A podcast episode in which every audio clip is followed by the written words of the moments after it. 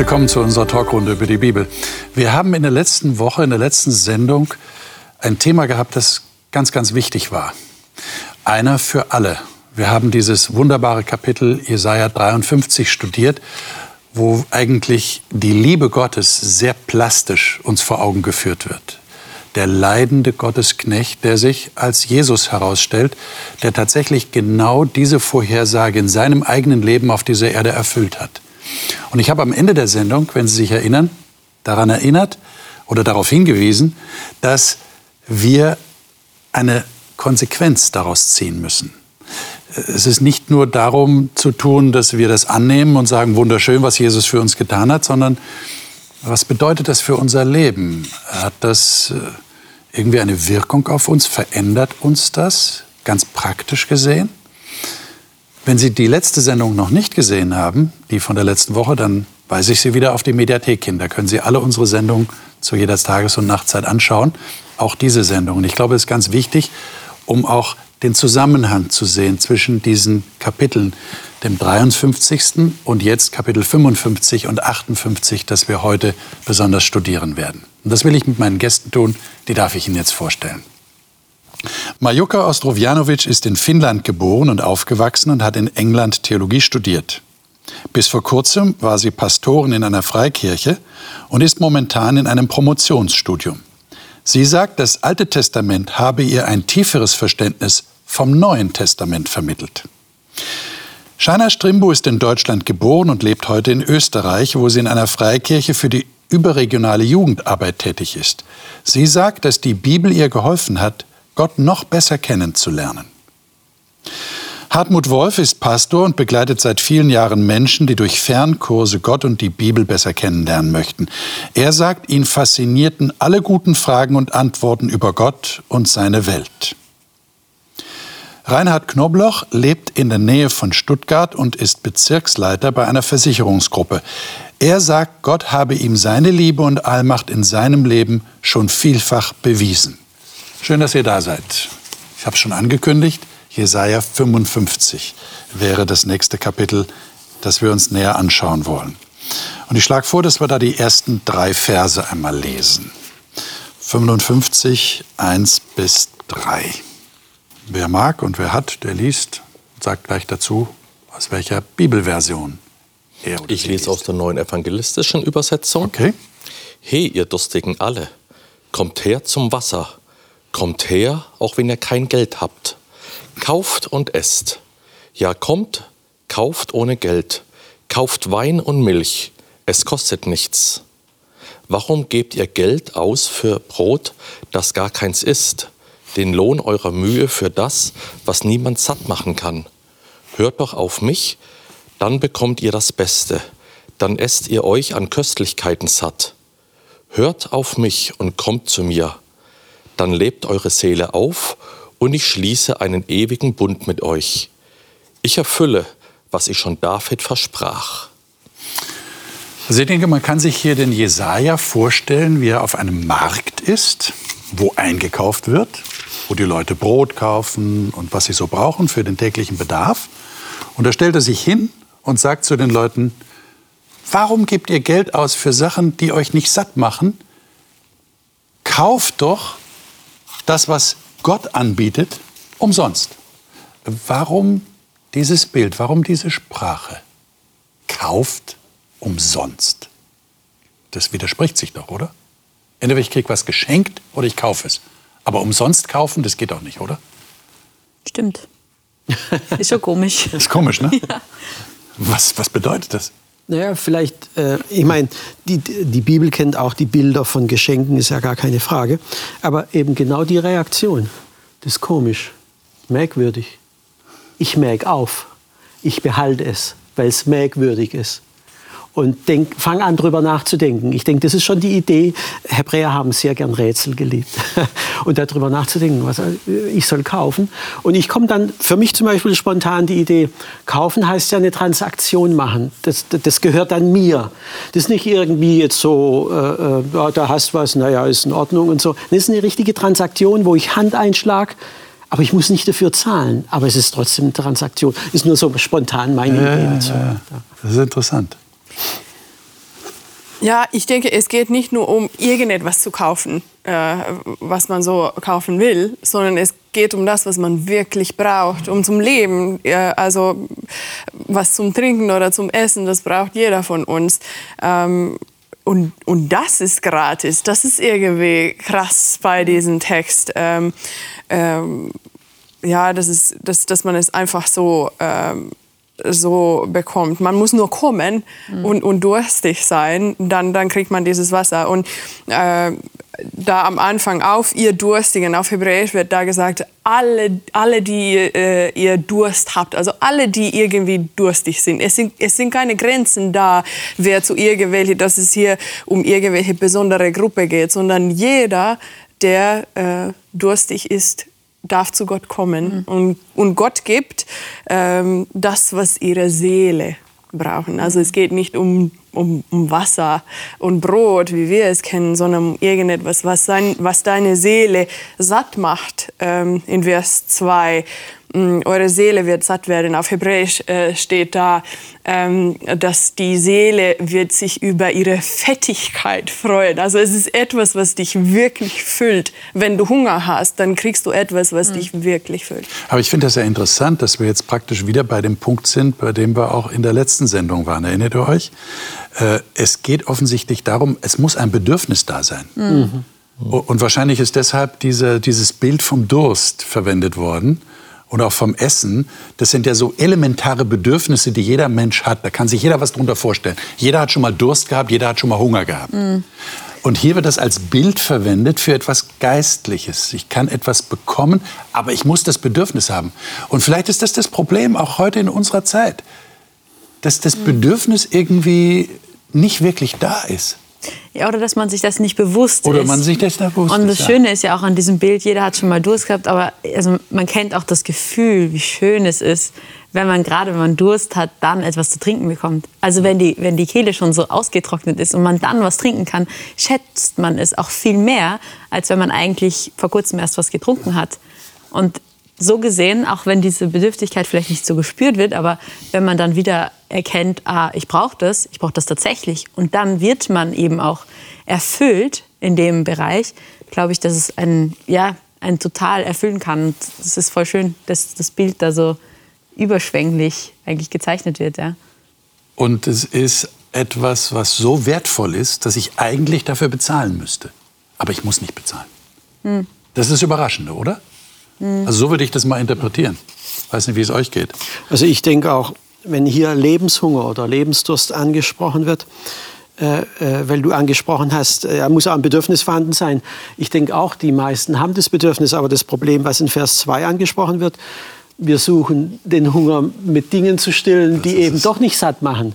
Aber das muss man erst mal rausfinden. Ja? Da denkt man, oh, komm, äh, und Geld habe ich doch, warum soll ich mir hier jetzt was für umsonst... Äh, äh, nee, nee, und so kaufen wir und machen so unsere Erlebnisse und Erfahrungen.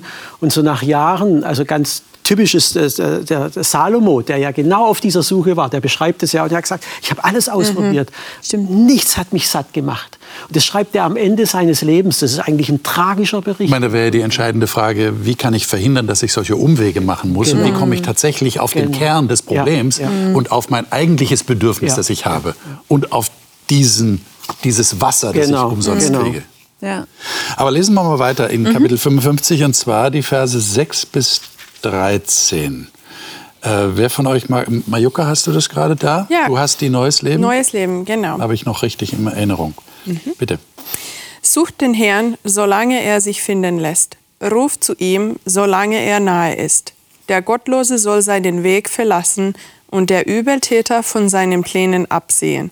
Stattdessen soll er zum Herrn umkehren, damit er sich seiner erbarmt. Ja, bekehrt euch zu unserem Gott, denn bei ihm ist viel Vergebung. Meine Gedanken sind nicht eure Gedanken, sagt der Herr, und meine Wege sind nicht eure Wege. Denn so viel der Himmel höher ist als die Erde, so viel höher stehen meine Wege über euren Wegen und meine Gedanken über euren Gedanken. Regen und Schnee fallen vom Himmel und bewässern die Erde.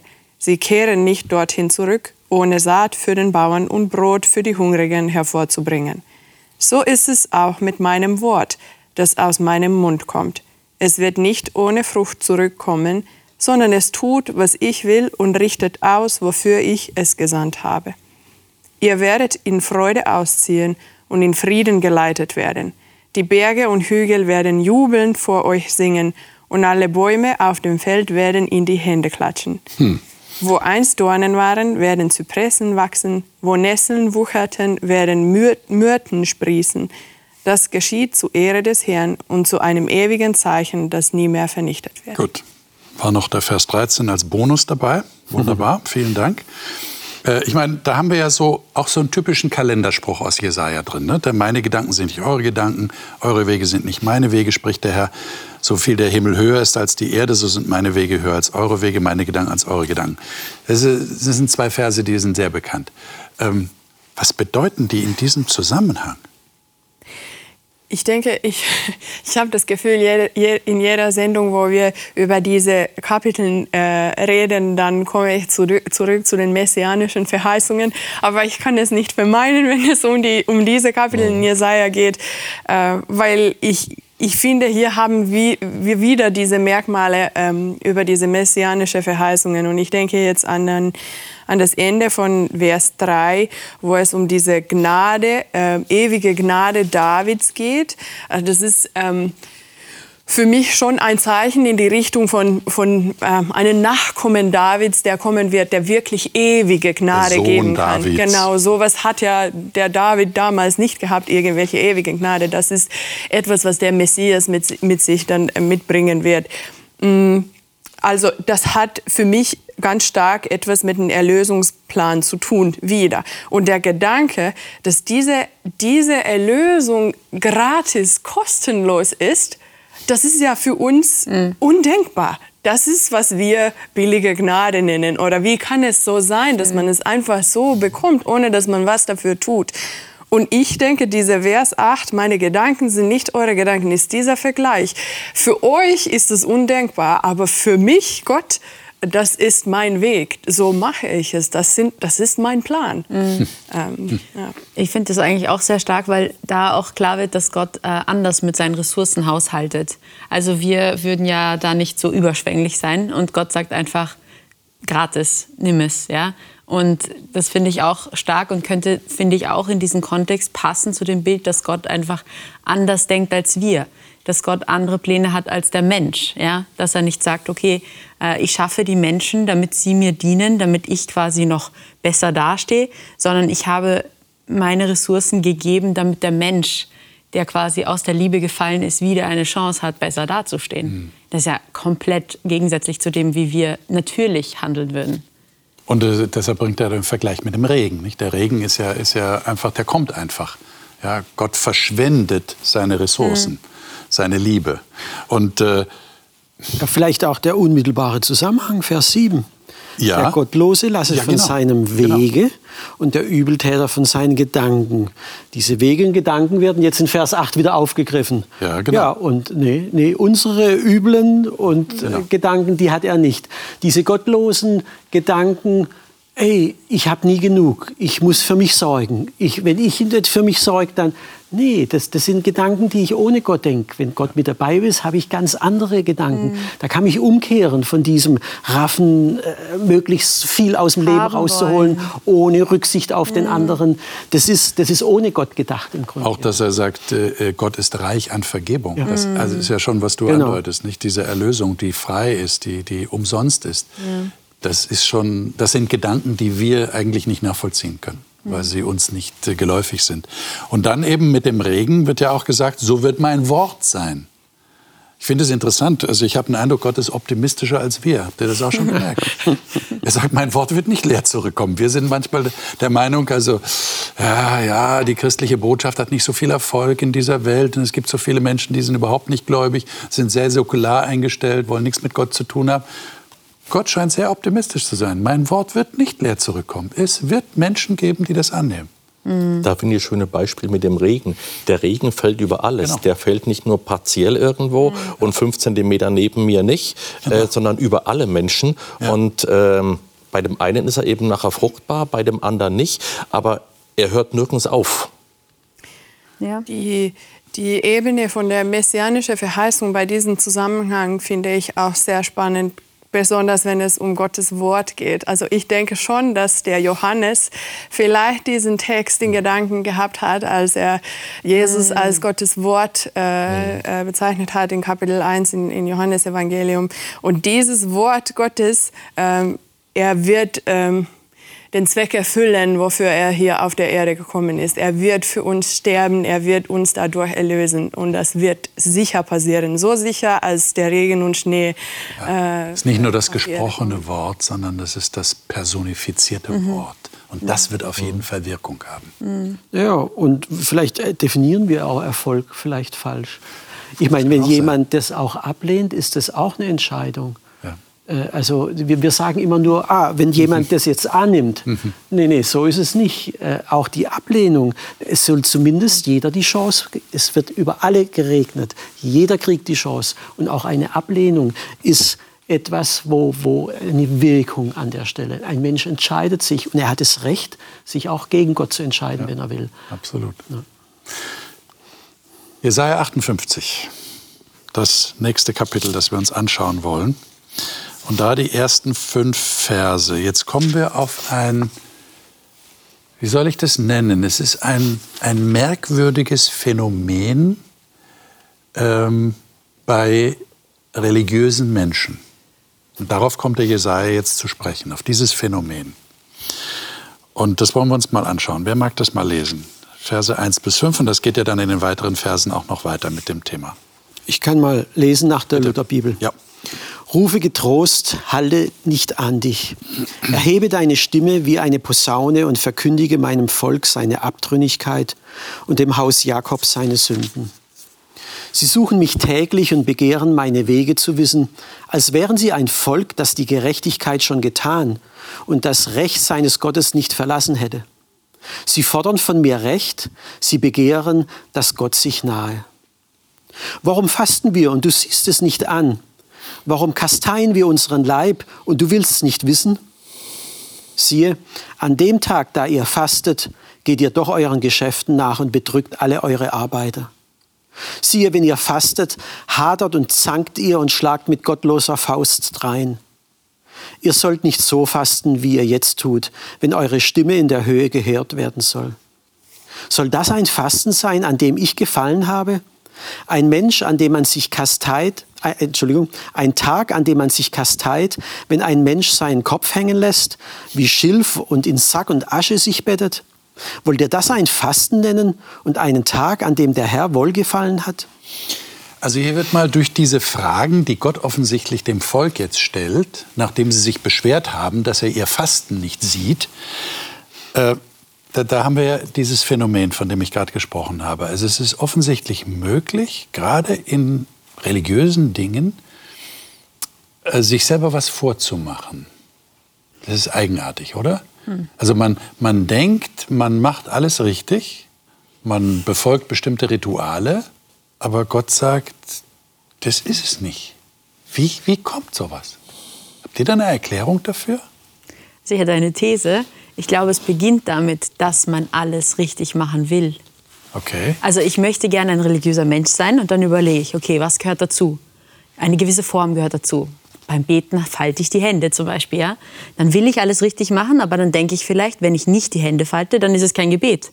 Und das kann sich so weiterentwickeln. Also, allein Also ich denke, Kopf, dass Gott was von mir erwartet. Naja, weil ich will ja alles richtig machen, damit ich bei ihm irgendwie angenehm Okay. halt Also ich habe den Eindruck, dass Gott das von mir verlangt. Weil du sagst, ich Ja. will es richtig machen. Ja, was will ich denn schon. richtig machen? Irgendwie schon, ja. Also Gott ist der Maßstab, habe ich den Eindruck. Man, ja, man orientiert sich dann eher an Formen und Ah. an dem, was Traditionen überliefert haben. Je nachdem, in welchem kulturellen oder soziologischen Kreis man dann das sozusagen ausübt, nimmt man dann diese Formen an und folgt dem dann. Das heißt, es könnte sein, Gott, Gott erwartet das gar nicht wirklich. Durchaus. Sondern ich Ja. bin einfach so in einer bestimmten Tradition Genau. aufgewachsen, sozialisiert worden.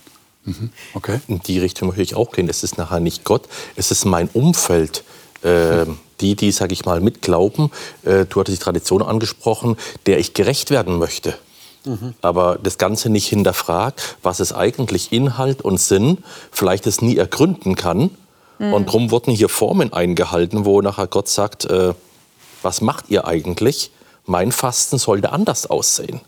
Weil das Spannende ist ja, dass diese Form schon von ihm eigentlich ursprünglich Das gegeben wollte ich wurde. gerade sagen. Eigentlich ist ja Fasten schon im Sinne aber mit Gottes. einer anderen Intention und mit einer ganzheitlichen Sichtweise. Und hier wird ein Stück weit beschnitten. Ja, ja, also ich meine Vers 3. Siehe, an dem Tag, da ihr fastet, geht ihr doch euren Geschäften nach und bedrückt all eure Arbeiter. Also im, im, im, bei uns im Deutschunterricht hätte das im Aufsatz gesagt, Thema verfehlt. Wenn du die Form erfüllst und die Frage stellst, was will denn Gott eigentlich? Ja, was will er denn eigentlich? Will er die Form oder will er den Inhalt? Selbstverständlich, wenn ich trinke, habe ich irgendein Gefäß. Aber das Gefäß ist nicht das Wichtige, es kann irgendein sein. Der Inhalt, das Wasser ist doch das Entscheidende. Und was Gott will, ist doch im Grunde genommen in diesen zwei Geboten, Liebe zu Gott und Nächsten, äh, äh, äh, zum Ausdruck gebracht. Das heißt, wenn ich den Nächsten bedrück und tu aber die Form, die religiöse Form trotzdem erfüllen, äh, äh, Thema verfehlt. Vielleicht hat es auch damit zu tun, dass man diese Botschaft aus Kapitel 55 nicht ganz verstanden hat. Dass es, dass es kostenlos ist, dass es gratis ist, dass man es einfach so bekommt. Man muss nicht irgendwelche Formen füllen, um, um die Gnade Gottes zu, zu bekommen oder die Erlösung ähm, zu haben.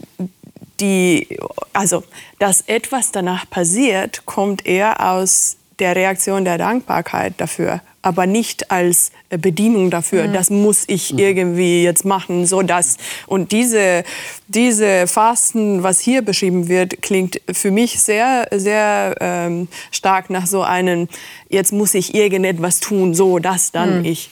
Ja. Beziehungsweise, also ich stimme dir zu und ich würde aber das noch ein bisschen erweitern. Ähm, ihr Vor, also es wirkt wie so ein Vorwurf, ähm, dieses, also wieso hörst du uns nicht? Ja, also es, es, macht so den Anschein, dass sie halt ihn anklagen dafür, weil sie sind ja so gerecht, sie sind ja so toll. Und ich glaube, das macht dann noch mal ein Problem, wenn man meint, auch noch das gut zu machen, aber eigentlich das Thema gerade verfehlt hat, dann ist das also noch mal eigentlich schwieriger dann, also vor, vor der vor der Seite von der Seite. Sie halt, ja. erwarten Gott natürlich. Du wolltest noch was Sie sagen? erwarten ja auch, dass Gott sie dafür lobt. Also Ja, Mensch, genau. ich habe jetzt hier was gemacht, jetzt hak's doch endlich ab und schreib unten drunter sehr gut. Genau. Und das kommt nicht. Also aus welcher Einstellung mache ich dann was? Ich bin so demütig. Warum merkt das niemand hier? Ja, das aber ist der Widerspruch in sich. doch das Herz, dass es mein Herzenwunsch ist und dann brauche ich kein Lob oder irgendwas. Ähm, ja, dann sprudelt das aus mir raus, ohne Anerkennung. Jetzt hat Gott aber tatsächlich bestimmte Erwartungen, was das Fasten angeht. Das beschreibt er jetzt. Das wollen wir mal lesen. Ja. Und zwar die Verse 6 bis einschließlich 9. Ich kann gern lesen aus der Elberfelder. Ist nicht vielmehr das ein Fasten, an dem ich gefallen habe, ungerechte Fesseln zu lösen, die Knoten des Joches zu öffnen, gewalttätig Behandelte als Freie zu entlassen und dass ihr jedes Joch zerbrecht? Besteht es nicht darin, dein Brot dem Hungrigen zu brechen und dass du heimatlose Elende ins Haus führst? Wenn du einen Nackten siehst, dass du ihn bedeckst und dass du dich nicht deinem Nächsten entziehst? Dann wird dein Licht hervorbrechen wie die Morgenröte und deine Heilung wird schnell sprossen. Deine Gerechtigkeit wird vor dir herziehen und die Herrlichkeit des Herrn wird deine Nachhut sein. Dann wirst du rufen und der Herr wird antworten. Du wirst um Hilfe schreien und er wird sagen, hier bin ich. Und wenn du aus deiner Mitte fortschaffst, das Joch, das Finger ausstrecken und das böse Reden, und wenn du dem Hungrigen dein Brot darreichst und die gebeugte Seele sättigst, dann wird dein Licht aufgehen in der Finsternis und dein Dunkel wird sein wie der Mittag. Natürlich. Der Satz geht in Vers 10 zu Ende. Du hast vollkommen recht. Danke Ich dir. habe gedacht, der Bonus von vorher. Danke dir. Ähm, aber jetzt, jetzt lass uns noch mal über Fasten reden. Ich meine, wa- was ist eigentlich Fasten? So, so wie wir uns das landläufig vorstellen. Das heißt doch, wenn ich faste, dann verzichte ich, in den meisten Fällen ist es Essen ja, oder auf sonstige Annehmlichkeiten. Warum? Also so wie ich das verstehe, um mich mehr auf Gott zu konzentrieren, mich auf das Gebet zu konzentrieren oder weil ich ein bestimmtes Anliegen habe und einfach Gott zeigen will, ich meine es wirklich ernst. Ich verzichte auf Dinge. Das kann natürlich auch wieder kippen. Ja, ich kann, wie das ja. auch früher gewesen ist, aber heute manchmal auch noch, dass Leute eben, wie ihr schon gesagt habt, besonders sich da reinsteigern, um vielleicht Punkte zu verdienen. Aber reden wir mal grundsätzlich über Fasten, das ist eine gute Sache. Aber jetzt sagt Gott, ich möchte gern, dass ihr an anderen Menschen sozial Anteil nehmt. Ich meine, was hat das jetzt mit Fasten zu tun? Naja, Vers 2. Sie suchen mich täglich und begehren meine Wege zu wissen. Was will denn Gott eigentlich? Ne? Das wollen ja. sie erfahren. Äh, sie fordern von mir Recht, sie begehren, dass Gott sich nahe. Das heißt, das sind religiöse Bedürfnisse. Ich möchte die Gottesnähe erfahren, Spiritualität. Und Gott sagt, Junge, darum geht's nicht. Das Hauptthema ist dein Mitmensch, dein Nächster. Und wenn du ihm dienst und wenn du mit ihm in Einklang und wenn du nicht ihn bedrückst, das muss man sich mal überlegen. Ich gehe in spirituellen Gefühlen zu Gott und da unten tue ich die Arbeit um ihren Lohn betrügen und bedrückt die was ist denn das? Also wenn Gott darauf eingehen würde, würde er das, das, Fehlverhalten belohnen. Deswegen sagt Gott, das kann ich gar nicht machen. Weil jedes Verhalten, das belohnt wird, hat ja die Wahrscheinlichkeit, noch gehäufter aufzudrehen. Also solche Leute, die gern ihre religiösen Bedürfnisse befriedigen möchten, sich aber nicht um den Nächsten kümmern, äh, sagt Gott, so läuft es nicht. Aber das hätten Sie vorher schon wissen müssen? Oder würden Sie jetzt sagen, ach so hast du das gemeint? ja, das hättest du ja gleich sagen können, was du mit Fasten meinst. Hätten Sie das, ich meine, ist das daraus zu schließen, dass Sie das vorher schon hätten wissen müssen? Zumindest ja. ist durch diesen Appell ganz klar da, dass ab diesem Zeitpunkt Sie es wissen sollten. Also der Jesaja spricht da hinein in seine Zeit und sagt, hey, checkt ihr es nicht? Die Gerechtigkeit, um die es geht, sieht so aus. Ja. Ich, ich, denke, das Alte Testament ist voll mit äh, Geschichten, wo es darum geht, dass, dass man äh, sich um die Personen kümmern sollte, die irgendwie unterdrückt sind oder die in eine, eine schlechtere Position mhm. sind irgendwie als, als du. Es gibt Texte dafür, es gibt, es gibt Geschichten davon. Also ich denke schon, dass ein, das ein Wert Gottes ist, was er auch schon kommuniziert hat. Wir haben ja auch schon in den ersten Kapiteln gelesen, wo, oder in anderen Kapiteln im Jesaja, dass er sagt, ich, ich, ich will eure ich will eure Gottesdienste nicht, ich will eure Opfer nicht. Das heißt ja nicht, dass Gott nicht will, dass sie opfern. Das heißt ja nicht, dass er nicht will, dass wir Gottesdienste halten. Aber er sagt, das ist alles nichts, wenn ihr nicht für die anderen da seid und, und nicht andere wertschätzt und ihnen das auch zum Ausdruck bringt. Das ist für mich so eine Aufforderung eigentlich, denkt doch einfach mal selbstständig einen Schritt weiter. Ich gebe euch das Brot und das Wasser umsonst. Mhm. Gebt es doch weiter. Ihr zahlt doch nichts dafür. Was, ich gebe es euch in Massen, wie ihr wollt, ohne eine Mengenbeschränkung. Warum gebt das weiter? Und jetzt wollt ihr mich ehren und äh, in diesem Fasten zeigen, aber die rechts und links vergesst ihr einfach das passt nicht, dass ihr mich ehren wollt, weil meine Mitschöpfung, eure Mitgeschöpfe irgendwo darben lasst. Aber ist das nicht die große Gefahr, in der wir alle stehen, hm. dass wir Dinge trennen voneinander? Hm. hm. Das heißt, wir schaffen es tatsächlich als Menschen, das meinte ich mit dem merkwürdigen Phänomen, mhm. das wir im religiösen Bereich haben. Wir schaffen es tatsächlich, bestimmte Dinge zu tun, auch gerade im religiösen Bereich, mhm und das aber völlig abzutrennen von unserem Alltag. Also wir können uns unmöglich zu Hause benehmen, wir können uns unmöglich unseren Kollegen gegenüber benehmen, wir können Leute übervorteilen, wir können den Staat belügen, wir können andere belügen und betrügen, aber wir sind trotzdem fromm und leben nach dem Grundsatz tue Recht und scheue niemand. Das schaffen wir.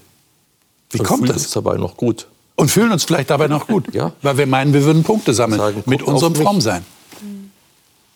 Vielleicht. Das ist doch eigentlich, dagegen redet doch der Jesaja an hier, habe ich den Eindruck. Ja, mir kommt auch gerade vor, was du gerade so skizzierst und ein bisschen auch überzeichnest, vielleicht passt auch zu Kapitel 55 diese Gedanken, wo Gott anders ist als der Mensch. Also wo, bei Gott ist es quasi kongruent. Das, davon müssen wir mal ausgehen. Und er ähm, plädiert dafür, dass wir nicht so vorgeben sollten, gerechte Menschen zu sein, wenn wir gleichzeitig eigentlich ungerecht sind. Also er plädiert für ein authentisches Leben, auf jeden Fall. Und er plädiert hier auch dafür, dass sie umkehren und dass sie es anders machen. Dass sie nicht weiter so fortsetzen in ihren, in ihren Handeln. Und das ist ja auch das Thema von, von der Sendung jetzt. Also Wort und Tat und nicht nur Wort. Ja. Sondern dass das beides zusammenpasst. Also im Neuen Testament bringt es Johannes in seinem ersten Brief auf den Punkt.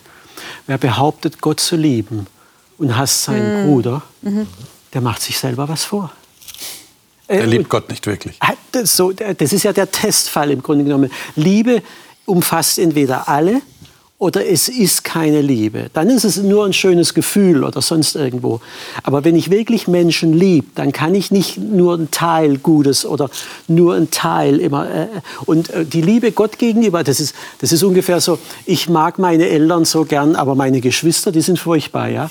Das, das ist doch, meine Eltern sind meine Geschwister wichtig an der Stelle. Und wenn die mir dann nicht wichtig sind, äh, was, was, was, was mag ich dann meine Eltern an der Stelle? Also wir müssen das bloß mal in den menschlichen Bereich reinholen. Das ist äh, widersinnig. Ne? Ich meine, wir, wir wollen ja nicht mit Fingern auf andere zeigen. Ja. Und auch wenn ich das jetzt so beschrieben habe, dann wollte ich nicht mit dem Finger auf andere zeigen, sondern eher mit dem Finger auf mich selbst zeigen. Und das ist meine Frage an euch und an mich. Wie können wir denn vermeiden, dass es uns so geht? Wir, wir müssen ja alle zugeben, das ist allzu leicht möglich, mhm. Mhm. dass da keine Kongruenz, keine Deckungsgleichheit mhm. da ist, sondern es getrennt wird. Ich bin so und ich bin so. Habt ihr einen Tipp aus eurer persönlichen Erfahrung, wie man das vermeiden kann? Wie man tatsächlich kongruent lebt, deckungsgleich lebt? Mhm. Wort und Tat sind deckungsgleich? Ich denke, mm, und vielleicht ist das ein bisschen naiv, aber ich denke, wenn man mh, mm, die Gnade Gottes wirklich verinnerlicht hat, äh, dann kommt es automatisch. Ich glaube, das, das ist einfach die Wirkung davon. Und wir haben in der, in der letzten Sendung über Kapitel 53 geredet, wo es darum ging, dass ich zu dem Punkt komme, wo ich, wo ich sehe, wie ich eigentlich bin, wie ich gesündigt habe, was für Schulden ich eigentlich trage und was Gott für mich gemacht hat, um mich davon zu befreien. Und ich glaube, daraus mhm. kommt die Dankbarkeit. Und, und das, das kann nicht anders sein, sein, als, als dass es mich ändert. Äh, ich denke, das ist einfach eine automatische Folge davon. Also wenn ich, äh, wenn ich in mir merke, dass diese Folge irgendwie sich nicht zeigt, dann gehe ich zurück zu dem Punkt, wo ich sage, ey, wie, wie bin ich denn eigentlich und was hat Gott denn eigentlich für mich getan? Und, und äh, ja, vielleicht bleibe ein bisschen mehr in dem Gedanken äh, und, und wachse dadurch. Ich meine, das kann ich sehr gut nachvollziehen, was du sagst. Nur äh, waren nicht alle, die sich jemals für den christlichen Glauben entschieden haben, an dem Punkt? Das heißt, man kann es auch vergessen mhm. oder man kann es vernachlässigen. Man kann tatsächlich es vergessen, dass man das als Geschenk bekommen hat. Du hast es Gnade genannt, dass ich in der Gnade lebe. Leider. Es kann normal werden. Und das kann normal dann, werden. Wenn wir uns dann vielleicht nur noch in den Kreisen bewegen und nicht mehr sehen, wie viel Elend und Not irgendwo anders passiert und äh, wo, sage ich mal, Gott nicht wirkt, ähm, ja, dann wird es aus unserem Blickfeld irgendwo getrennt. Mhm. Also mir hat immer wieder geholfen, wenn ich Feedback bekommen habe, oftmals ungewollt, mhm. dass Leute mich angesprochen haben, Mensch Reinhard, du willst Christ sein, schau doch mal, was du tust. Mhm. Wie gehe ich dann damit um? Ist für mich die große Frage. Gebe ich das dann ab und sage, ich habe meine guten Gründe dafür? Oder stelle ich mich und mein Handeln in Frage und sage, ähm, was sagt mir die Bibel? Was erwartet Gott positiv von mir? Und vor allem, wie behandle ich eben meine Mitschöpfung? Mhm. Und ich finde also diesen Vers 10, den du als Zugabe noch mitgenommen hattest, da, ähm, wenn du Hungernden das gibst, was du selbst verlangst, und so einen Damten satt machst, dann strahlt dein Licht in der Finsternis auf. Dann kann ich strahlen. Und ich muss nicht für mich strahlen und nicht für Gott, sondern für den Nächsten. Also ich finde es, was du jetzt angesprochen hast, das A ist das Feedback. Ich isoliert bin ich immer verpeilt. Eine Rakete muss immer einen Außenpunkt haben. Äh, äh, so ein Kompass, der mal genormt worden ist, die kann sich nicht nach sich selbst richten irgendwo. Das heißt, du musst andere haben, die dir Feedback geben. Und ein zweiter Punkt, der mir auch hilft, ist, Jakobus schreibt es mal, das Gesetz ist wie ein Spiegel. Schau doch mal rein. Ne? es ist so erstaunlich. Ich, wenn ich andere angucke, sehe ich, ob die Ruß im Gesicht haben oder so Ding. Aber ich selbst sehe es bei mir nicht. Also wenn ich nicht in den Spiegel reingucke, merke ich das nicht. Und, und also das ist eine ganz einfache Sache. Jeden Morgen gehen wir in den Spiegel und gucken, stimmen die Haare oder sonst irgendwas. Und äh, so müssen wir es da auch machen. Also das muss eine Routine sein, genau wie die Routine, dass ich die Gnade habe, auch die Routine, sag mal, wo stehe ich denn eigentlich, wie lebe ich eigentlich, mal in den Spiegel gucken. Da. Und der Spiegel zeigt mir auch die Bedürfnisse meiner Mitmenschen. Ist gut. ich denke schon. im Ich denk schon. Ja, das ist, Ja, ja, ja, ja, weil ja, wir ja, gerade ja. dabei sind. Ich Ja, ja. breche dem Hungrigen mein Brot. Das Genau. ist wieder, wenn ich im Spiegel nicht nur mich angucke, sondern rechts und links an mir mal vorbeigucke, dann sehe ich die anderen. Okay. Wir sind manchmal so auf uns nur bezogen. Also ich meine, das hast du ja auch nicht gemeint, jetzt Ja, eine, ja, eine, ja, eine, eine ultimative Selbstbeschau, Klar. Dass Ja, ich ja, nur noch ja, mich ja. selbst sehe, mich auf mich Ja. konzentriere und schaue, dass keine Rußflecken auf meinem Gesicht sind. Ja, aber im, das im gibt's ja Gesetz auch. kommt ja der Nächste vor. Ne? Also, äh, ich meine, sein Eigentum, wo ich denke, ach, äh, Eigentum ist Diebstahl, kann ich schon mal mitnehmen. Ne? Also, äh, ich meine, äh, da, da, da ist ja eine Orientierung. Lass deine Finger davon, das ist dein Nächster, das gehört ihm. Also, da bin, der, der Nächste kommt ja auch da drin vor in dem Spiegel. Ja, ich würde gerne noch auf einen anderen Aspekt eingehen, weil ich finde, der ist jetzt nicht so vorgekommen. In diesem Abschnitt merke ich, äh, geht es auch um Eigenschaften, die Gott halt ja positiv hervorhebt. Also seine Eigenschaften letztlich, um die es dann geht, dass er barmherzig ist, dass er für die, die halt ungerecht bedrückt wurden, auch etwas empfindet. Deswegen wendet er sich auch gegen dieses Unrecht. Und du hast ja gefragt, wie wir damit umgehen, dass es uns halt nicht so passiert.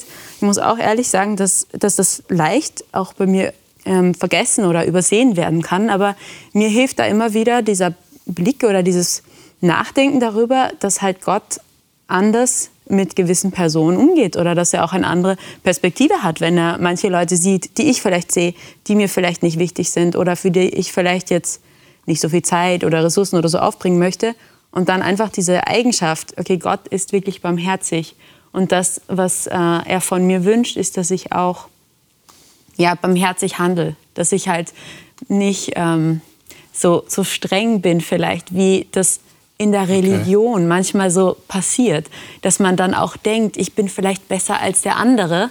Kann ja auch unter religiösen Leuten passieren. Ne? Man denkt dann, ja, ja, ich mache das ganz gut, der andere macht es nicht so gut.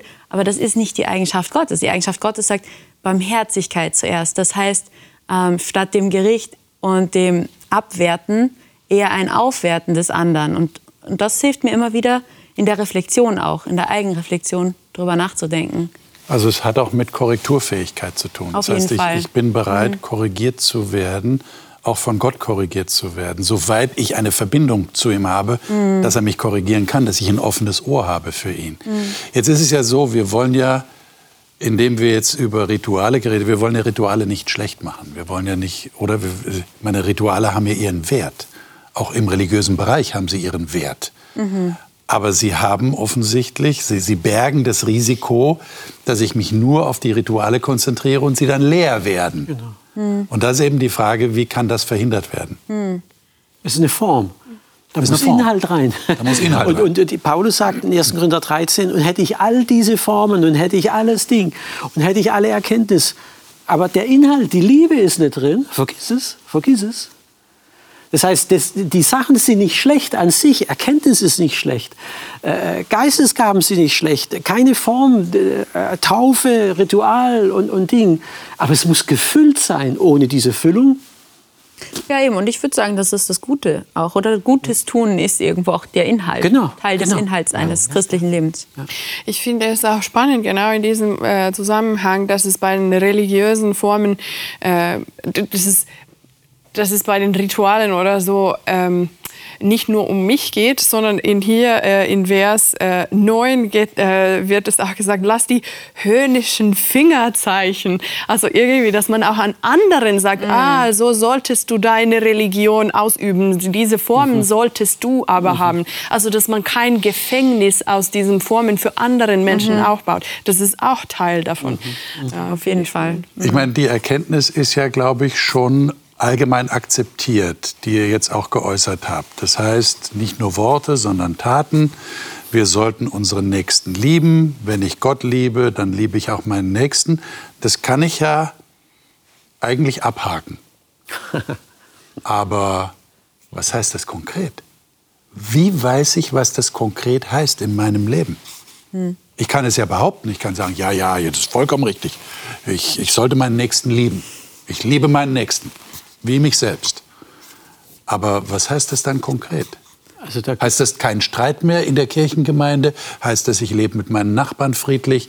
Ich tue alles für sie, für Kollegen, für Freunde, für Verwandte? Was heißt das konkret? Also wenn es ums Konkrete geht, hat mir immer die Formel von Jesus geholfen. Alles, was ihr wollt, dass die Leute euch tun, das tut ihr. Ich, ich habe so, ich habe doch ganz konkrete Vorstellungen, was ich mir wünsche. Das haben die anderen doch auch. Die haben doch auch Bedürfnisse. Also ich, wenn es ums Konkrete geht, kann ich über diese Brücke sofort wissen, also ich mag kein Messer zwischen meinen Rippen. Ja, das mag der andere auch nicht. Äh, und, und so, so, so, äh, äh, wenn ja. ich Durst habe, was bin ich froh, wenn mir jemand ein Glas Wasser gibt? Ja, das ist der andere auch. Also da, da, da, da kommt man sofort ins Konkrete. Aber da brauche ich einen Blick dafür, oder? Das ist richtig, ja. ja. Liebe Zuschauer, das ist jetzt eine Frage, die gebe ich einfach an Sie weiter.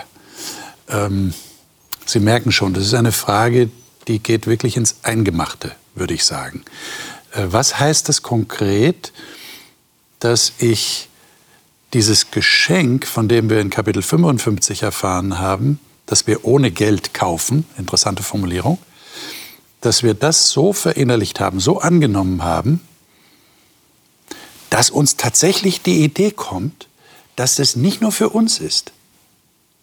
Und da merken wir schon, da geht es nicht nur um körperliche Bedürfnisse, die wir stillen wollen bei anderen Menschen, sondern geht es auch um innere Bedürfnisse, um das eigentliche ultimative Bedürfnis, nämlich das Bedürfnis nach Gott. Darüber sollte man, glaube ich, mal nachdenken und, und natürlich die Frage versuchen zu beantworten, was heißt das konkret in meinem Leben? Wo kann ich anderen Menschen weiterhelfen? Ein weites Feld, sind wir uns alle darüber im Klaren. Aber es ist wert, immer wieder darüber nachzudenken. Das nächste Mal machen wir wieder weiter mit Jesaja und werden die nächsten Kapitel studieren. Da geht es um Gerechtigkeit und Gnade. Gott möchte gerne Gerechtigkeit in dieser Welt schaffen. Was für eine Nachricht. Wie sehnen wir uns in dieser Welt der Ungerechtigkeit danach, dass jemand Gerechtigkeit schafft.